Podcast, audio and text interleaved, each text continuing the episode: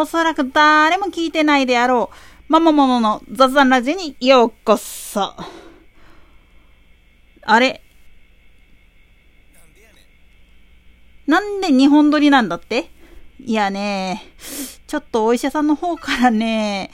お前来週入院しろっつう風に宣告食らったんですよ。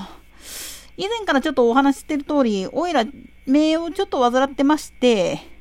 で、来週ちょい手術することになりましたんで、木曜日、来週の13日以降、ちょっと更新が途絶えると思うんですよ。1週間から10日ほど。そこで、今週は、12日までの8日間は日本撮りっていう形を取らせていただきます。まあ、アホなネタが2本続くと思ってくだされ。さて、前回の更新の際に、キヨポンの方のユニバーサルデザインと、吉田さんのユニバーサルデザインの実況のあり方っていうのを解説したんだけれども、まとめを言ってしまうと、吉田さんの場合はマルチメディアな形なんですよね。だから、インターネット配信であろうが、地上波のテレビ、ラジオであろうが、関係なく使える。場内放送限定。それでも対応できるっていう強みがあるんです。でも、あくまで競馬に限定したお話であり、その他競馬場及び姫路競馬場に特化してるわけなんです。まあ、他の番組とかのイベントとかで、盛岡とか、で、お触り程度の実況をやったっていうのは、ちょこちょこあるんですけれども、基本的には原則として園田姫路専用なんです。ただし、さっきも言ったように、メディアは問わないんですよ。ゆえに、公営競技、他の競技の実況アナウンサーさんは、むしろ吉田さんのそのマルチメディアで使える実況っていうのを参考にしているわけであり、その究極のポジションにいるのが、実はラジオ日経のアナウンサーたちなんです。というのも、彼らは週末のみとは言えども、JRA が保有する10条すべての競馬場での実況を任されている上に、番組をといえども、南関東、大井、船橋、川崎、浦和の4条の競馬場も実況するわけですから、本社組だったら合計14条の競馬場を実況しないといけないわけなんですよ。これ一人のアナウンサーが14条いくら1レースだけ、あるいは前半6レースのみっていう風な形であったとしても、相当な負担になるんですよね。それをまあ、64年もやってきてた。下手こいたら、丸々1日やってた時期もあったっていうのを聞いたら、めちゃくちゃタフですよね、これ。とてもじゃないけど、今時のアナウンサーでは、ちょっと太刀打ちできない話です。に対して、キユポンの実況、いわゆる杉本節って呼ばれるやつは、テレビに特化した競馬実況であるっていうことが大前提なんです。つまり、あくまでも大前提になるのは、テレビを見てる人の邪魔にならないような実況をしろという課題があるわけなんです。ここが大きな違いなんですよね。吉田さんの場合は、見えない人のための実況、音声ナビゲーション、であるのに対して、杉本星、キヨポンの実況っていうのは、テレビの視聴者の邪魔にならない実況であれ。だからぶっちゃけテレビっていうのは、音声がなくっても、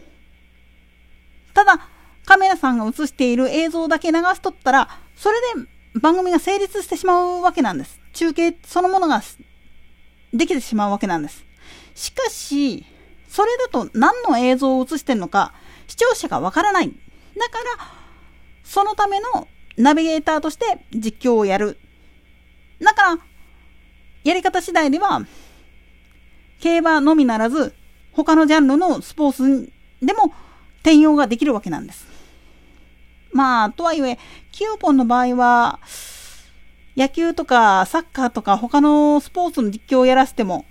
お前が実況すると全部馬が競技してるようにしか聞こえない。という悪口を言われたもんだから、もう完全に競馬に全振り、たまにゴルフっていう感じでしかやらせてもらえなくなっちゃったんだけれども、その門下生、いわゆるキヨポンの後輩たちっていうのは、違うだろ俺たちがやる、やることは、杉本さんのやってきたこと、キヨポンがやってきたことを他のスポーツに転用できる証明を見せつけてやるっていう形でやってるんですよ。だから、てっちゃん、あババーナの F1 実況にしたって、ユズポンのフィギュアの実況にしても、そこを踏まえた上でやってるわけなんですよね。だから、カンテレのアナウンサーがスポーツ中継をやるときっていうのは、得てして、フジテレビ系列のスポーツ中継を行うアナウンサーの中では、実況としては、非常にうまいっていうか、心得てるっていう風に評価されがちなんですよね。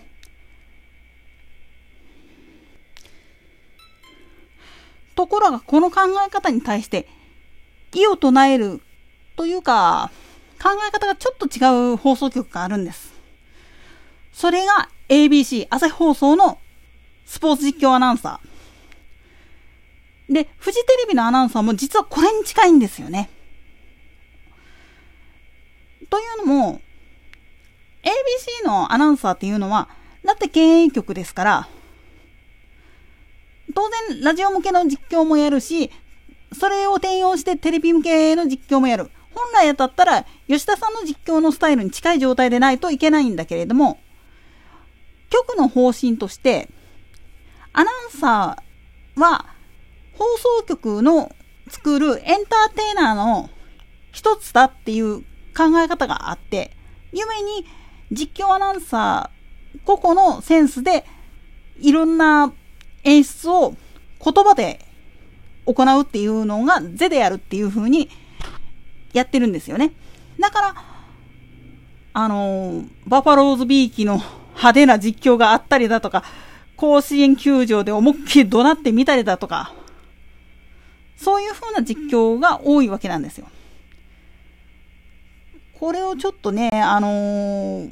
勘違いしてやっってるんじゃないかっていうのが、まあ、フジテレビだけじゃなくて、日テレ、テレビ朝日とかのアナウンサーにちょいちょい見られるのがちょっと残念かなと思うんですよね。